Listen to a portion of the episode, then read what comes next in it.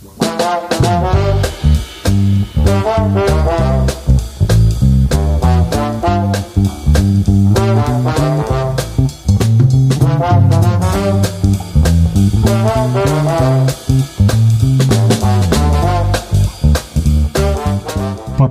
Польшей на «ты» – совместный проект Ассоциации «Топография» и редакции портала «Газета Петербургска». Проект финансируется канцелярией председателя Совета министров Республики Польша в рамках конкурса «Полония и поляки за рубежом-2021».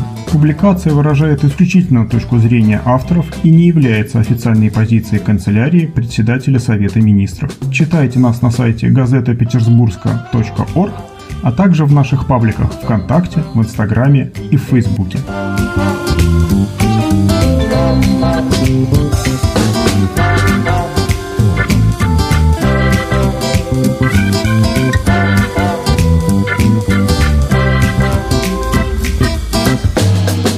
Мы приветствуем слушателей подкаста «С Польши на «ты» и продолжаем нашу рубрику – Сегодня мы поговорим про одного, пожалуй, из самых известных польских королей, который являлся определенно самым великим королем-воином за всю историю Польши. Почему же мы вам сегодня о нем расскажем? Потому что даже в Санкт-Петербурге о нем помнят. Ему у нас установлен памятник. Итак, давайте поговорим. был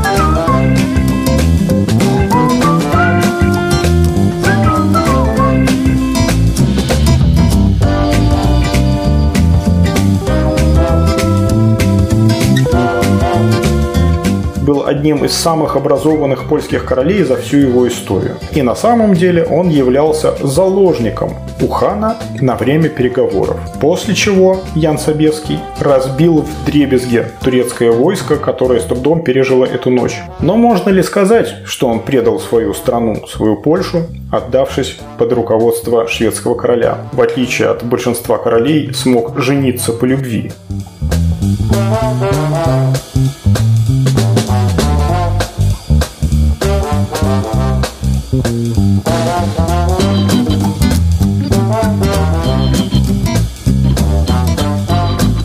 Санкт-Петербурге в летнем саду стоит множество бюстов богов и героев. И среди них нам сегодня особенно будет интересен бюст Яна III Собесского. Это знаменитый польский король, который отличился не только тем, что, в отличие от большинства королей, смог жениться по любви, вспоминаем знаменитую песню, но также он был знаменит тем, что был, пожалуй, величайшим военным героем на своем континенте в своей эпохе.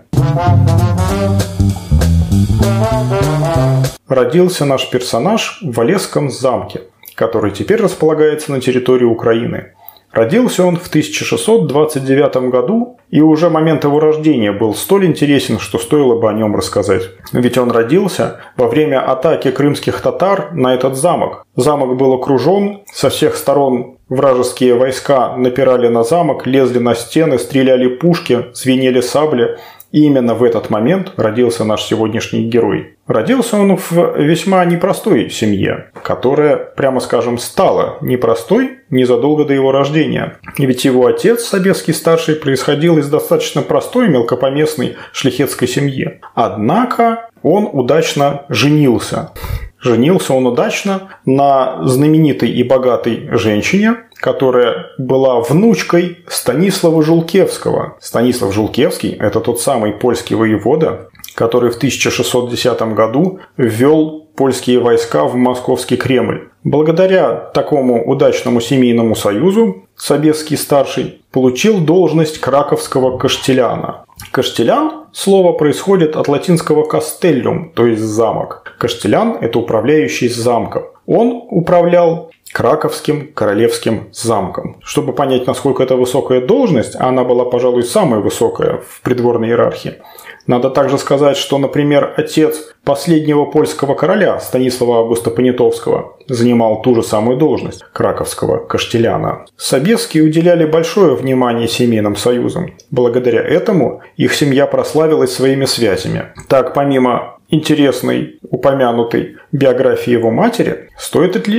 также отметить, что сестра Катерина Собеская, сестра Яна Собеского, вышла замуж за Михаила Казимира Радзивилла, который был э, гетманом польным литовским. То есть он был третьим государственным лицом в Великом княжестве Литовском. Также эту фамилию Радзивилл вы вполне возможно слышали в связи с Радзивилловской летописью. Так вот, она принадлежала тем самым Радзивиллам, одной из богатейших и знатнейших семей Великого княжества Литовского, которая входила в состав Речи Посполитой вместе с королевством польским. Та самая жена, на которой он женился действительно по любви, жена Яна Собеского, будущего короля, была француженкой по происхождению. Мария Казимира Луиза де Лагранж, или, как он ее называл по-польски, Марыщенька. Она была знатного французского происхождения. В возрасте пяти лет со своей матерью она приехала в Польшу, потому что ее мать состояла в свите королевы Марии Луизы Неверской. Она, Мария Луиза Неверская, королева, была женой Владислава IV. Также хочется вам напомнить, что Владислав IV – это тот самый королевич Владислав, который в течение нескольких лет был официально признанным царем Московии, однако так и не приехал туда и коронацию не прошел. При всем при этом сама э, его жена Мария Казимира Луиза была в юном возрасте выдана за Яна Замойского, потому что он был богаче и более знаменит своим происхождением по сравнению с Собеским.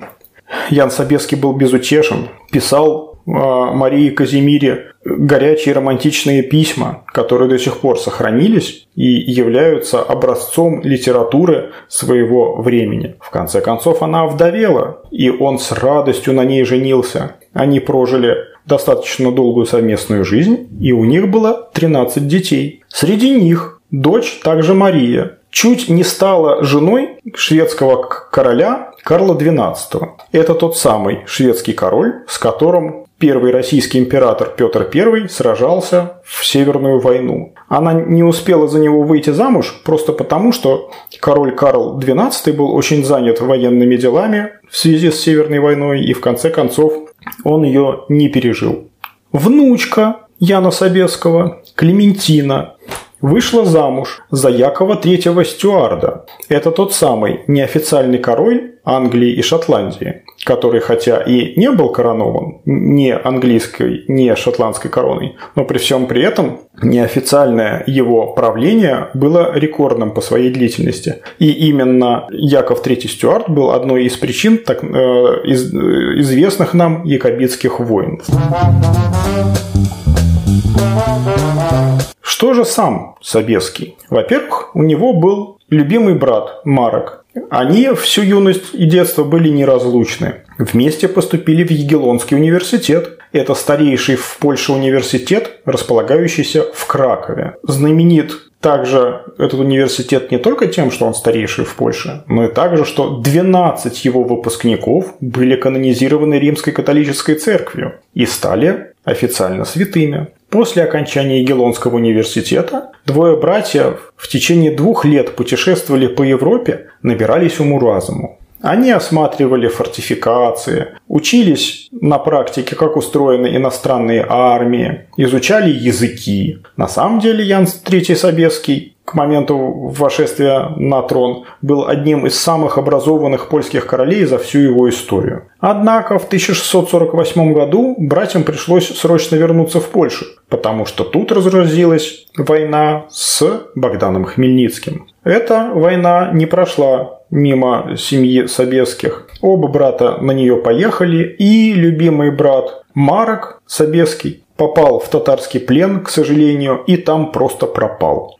Официальная история не знает дальнейшей судьбы Марока. Ян был безутешен. Он со своим отрядом организовал засаду на татарского посла, но был вовремя остановлен вышестоящим начальством Иначе бы это был страшный дипломатический скандал, который был бы очень неприятен для Польши в принципе. Собеский долго и упорно в своей жизни пытался стать дипломатом, однако жизнь все время разворачивала его в сторону военной. Например, он был в составе делегации на переговорах с крымским ханом. Он был в дополнительном составе, и на самом деле он являлся заложником у хана на время переговоров. Проведя некоторое время в Крымском ханстве, он изучал татар и изучил в том числе их татарский язык. Спустя некоторое время история повторилась с Турцией. Но на этот раз Ян Собеский был уже в основном составе делегации. Он поехал в Турцию, где провел долгое время,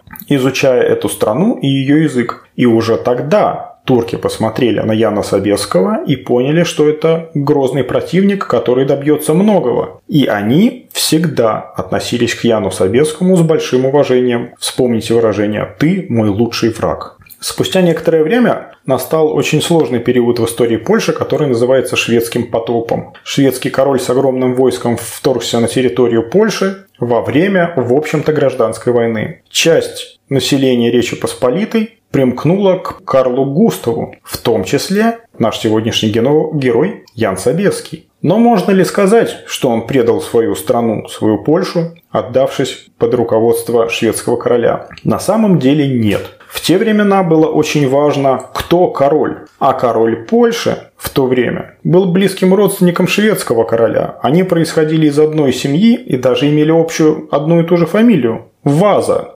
Спустя некоторое время Ян Собеский перешел все-таки на сторону польского короля Яна Казимира, еще раз напомню, такого же вазы, как Карл Густав Шведский. Ян Казимир был крайне рад. Яна повысил в должности, осыпал его деньгами, и, конечно же, это вернулось ему сторицей, потому что Ян Собеский был прекрасным военачальником.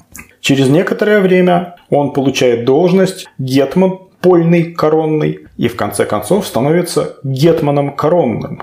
Тут, наверное, стоит немножко объяснить, что гетман – это второе лицо в государстве, польском или э, великолитовском, которое по современным понятиям совмещает в себе должность премьер-министра и министра обороны, и при всем при этом имеет еще больше функций. Например, гетман коронный, то есть главный гетман, мог объявлять войну и заключать мир даже без ведома короля а его заместитель, по сути, Гетман Польный, коронный. Почему коронный? Потому что относился к короне польского королевства. Так вот, Гетман Польный – это буквальный перевод слова фельдмаршал. Филд – маршал, полевой маршал. А тут Гетман Польный. Гетман, который командует войсками в поле. Знаменитой битвой, в которой Ян Собеский проявил себя как военачальник, была Битва под Хатимом, она тоже происходила на территории современной Украины, потому что именно эти земли лежали между королевством польским и Османской империей. Здесь Ян Собеский, командуя отрядом во много раз меньше турецкого, применил военную хитрость. Он, как мы помним, прекрасно знал Турцию, их обычаи, а также их климат. И поздней осенью в украинских степях, когда солнце в конце дня битвы стало клониться к закату. И по традиции войска должны были расходиться в, по своим лагерям, чтобы на утро снова начать битву. Ян Собеский отдал команду не уходить с поля боя, а заночевать прямо там. Что это означало для противника? Что если бы противник на ночь отошел к себе в лагерь, он бы оставил поле боя своему врагу, то есть полякам. формально битва была бы проиграна. Тогда турки тоже были вынуждены остаться на поле. И чем это обернулось? Ночью температура упала почти до нуля. Был сильный ветер, и мокрый снег хлестал по воинам, оставшимся в поле. Но поляки, привыкшие к более северным климату, они в украинском поле при такой температуре нормально перенесли ночь. А турки, пришедшие с, дал- с далекого юга, были обессилены и измождены такой погодой. К утру турки были просто никакие, едва стояли на ногах, а махать саблями уже не могли. После чего Ян Собеский разбил в дребезге турецкое войско, которое с трудом пережило эту ночь. Турки отметили это. И вся Азия после этого Яна Собесского стала называть Лев Лихистана. Лихистаном на Ближнем Востоке на разных языках, и турецком, и персидском, называется Польша. Лех имя первого поляка из сказок, и стан государства. Лехи – стан. И однако тут до Яна Собецкого дошли новости о смерти польского короля.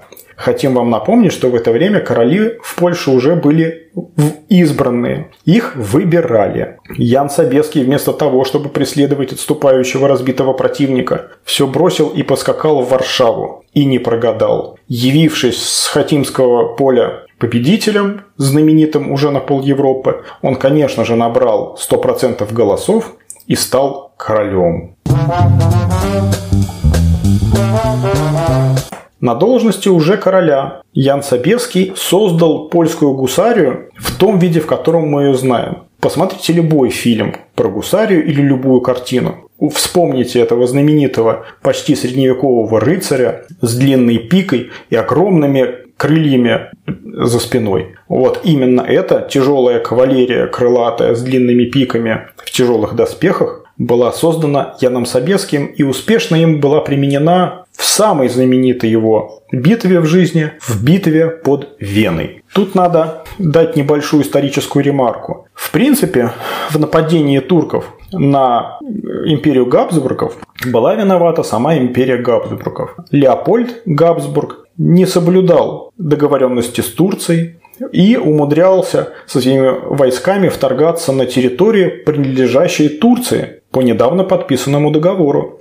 И все это на фоне того, что у него с одной стороны была э, Европа восточная, ослабленная турецким нашествием, а с другой стороны вся Европа, включая его государство, были ослаблены 30-летней войной. Поэтому, поняв, что он сделал ошибку, римский император Леопольд Габсбург стал заключать союзные договоры со всеми, с кем мог. В том числе с Яном Собеским, с Польшей. В этот момент из-за недальновидной политики французского короля Людовика XIV Солнца Польша была вынуждена несколько отвернуться от Франции и поэтому весьма охотно заключила договор с со Священной Римской империей германской нации. Почему Ян Собеский это сделал? Ведь он же прекрасно знал, что турки идут на Вену, и что первое же, что придется делать после подписания этого союза, это спасать Габсбургскую столицу от нашествия турок. Но Ян Собеский прекрасно понимал, что после Австрии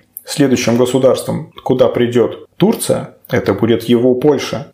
А воевать на чужой территории всегда лучше, чем на своей собственной. Поэтому, когда на территорию империи Габсбургов вторглась турецкая армия численностью более 100 тысяч воинов, Лев Лихистана Ян Собеский начал собираться в путь. Огромную турецкую армию вел сначала, собирал и повел в путь сам султан Мехмед IV, однако при подшествии к границе своего государства он передал управление великому визирю, которого звали Кара Мустафа. Этот человек был очень самонадеянный, что в конце концов его и погубило. Имея больше 100 тысяч солдат, а в сумме его армия исчисляла где-то около 250 тысяч человек, среди которых еще раз больше 100 тысяч было воинов, остальные вспомогательные силы, он вел себя весьма самонадеянно. В частности, он совершенно не прислушивался к советам крымского хана, который давал ему, кстати, очень хорошие советы, но все они остались неуслышанными. Когда такая огромная армия стала придвигаться к столице империи Габсбургов, к Вене, сам император Священной Римской империи тут же вместе с семейством покинул столицу и убежал. За ним последовало еще 80 тысяч человек, жителей Вены, которым было что с собой унести. В самом городе осталось чуть больше 10 тысяч защитников и совершенно бедное население, которым просто было не с чем бежать. В принципе, город был оставлен врагу, но при всем при этом габсбургский военачальник, который был оставлен за старшего в городе, решил все-таки дать бой. Тем более, что издалека подходили союзные войска. Турки встали огромным лагерем под городом и начали атаковать город. При всем при этом они особо-то не заботились о защите собственного лагеря, думая, что при такой численности им ничего не страшно. Турки весьма успешно вели свои дела в начале битвы. Они активно пользовались инженерными войсками, вели подкопы, и хотя часть подкопов была обрушена контрподкопами, однако в конце концов они взорвали часть стены, разрушили несколько башен и один бастион. И в принципе они даже уже вошли в Вену. Только защитники Вены успевали строить земляные и деревянные защитные сооружения, сквозь которых глубже в город туркам пройти уже не удалось. И тут на помощь к защитникам Вены приезжает Ян Собеский с достаточно большим количеством артиллерии, но прежде всего с огромным количеством той самой гусарии, тяжелой кавалерии с крыльями. Выждав подходящий момент, Ян Собеский ударил, куда бы вы думали, по незащищенному лагерю турков пока они атаковали город, совершенно по средневековым обычаям Ян Собеский с огромным количеством тяжелой кавалерии проутюжил весь лагерь турецкой армии, не оставив ничего. То есть воины, которые лезли на стену, они оказались совершенно без столов, и им просто уже ничего не оставалось, как бежать. При всем при этом тяжелая кавалерия Яна Собеского разнесла весь лагерь, все склады, войсковую кассу и даже захватила знамя пророка, под которым Кара Мустафа вел свою армию в бой. Кара Мустафа со своей оголенной армией был вынужден снять осаду и отступать в сторону Венгрии. Тут Ян Собеский некоторое время преследовал отступающую армию. Было несколько битв, одну из которых, правда, Ян Собеский проиграл, но вовремя собрал свои силы и решительным контрударом погнал турков дальше. В конце концов, уже догнав до Венгрии, польская армия стала выдыхаться, и а, в районе Молдавии уже пошли сплошные поражения. Ян Собеский был вынужден вернуться. Но после того, как он защитил главное центральное государство Европы от главных врагов Европы турков, он от всего мира получил прозвище «Король Ян Европы Пан». Сам Ян Собеский написал письмо Папе Римскому, который, собственно, и пытался собрать всех христиан для того, чтобы дать отпор туркам. И, изменив знаменитые слова Цезаря, Ян Собеский написал «Пришли, увидели, Бог победил». Какую же благодарность от современников и потомков получил Ян Собеский? Сразу же После битвы Леопольд Габсбург вернулся в город, в свою столицу Вену, и запретил триумф Яну Собескому. Он запретил всем своим подданным восторгаться Яном Собеским, восхищаться, кричать ему «Ура!» и как-либо, ему шест... как-либо его чествовать. Когда Ян Собеский все-таки въехал в Вену, то некоторые жители отважились выйти к нему навстречу, но, боясь реакции властей, лишь стояли, опустив руки и смотрели на Собесского, проезжающего по центральным улицам. Сама Австрия тоже очень быстро забыла подвиг польского короля. Не прошло и ста лет, как Австрия приняла участие в разделах Польши в следующем веке. При всем при этом Турция, всю жизнь уважавшая Яна Собесского как противника, во время разделов Польши не признала разделов, а напомнила Льва Лихистана. В самой Польше уже стареющий и весьма плохой здоровьем Ян Собеский стал жертвой политики. Шляхта не хотела сильной центральной власти. Она хотела все разделять между собой. Поэтому все попытки Яна Собеского провести какие-либо еще реформы, направленные на улучшение дел государств, провалились. Например, оппозиция сорвала 5 из 6 сеймов, которые пытался собирать Ян Собеский. В конце концов, он окончательно слег потому как его тело разъедал сифилис, который получил он от своей любимой жены, у которой он был вторым мужем в ее жизни. Скорее всего, она принесла эту страшную и неизлечимую на тот момент болезнь от своего первого мужа. Ян Собеский в страшных мучениях в своем замке скончался, в то время как его жена просто проспала его смерть. Поэтому, когда вы побываете в очередной раз в летнем саду Санкт-Петербурга, подойдите к бюсту Яна Третьего Собеского и вспомните этого, пожалуй, величайшего воина и рыцаря Европы XVII века.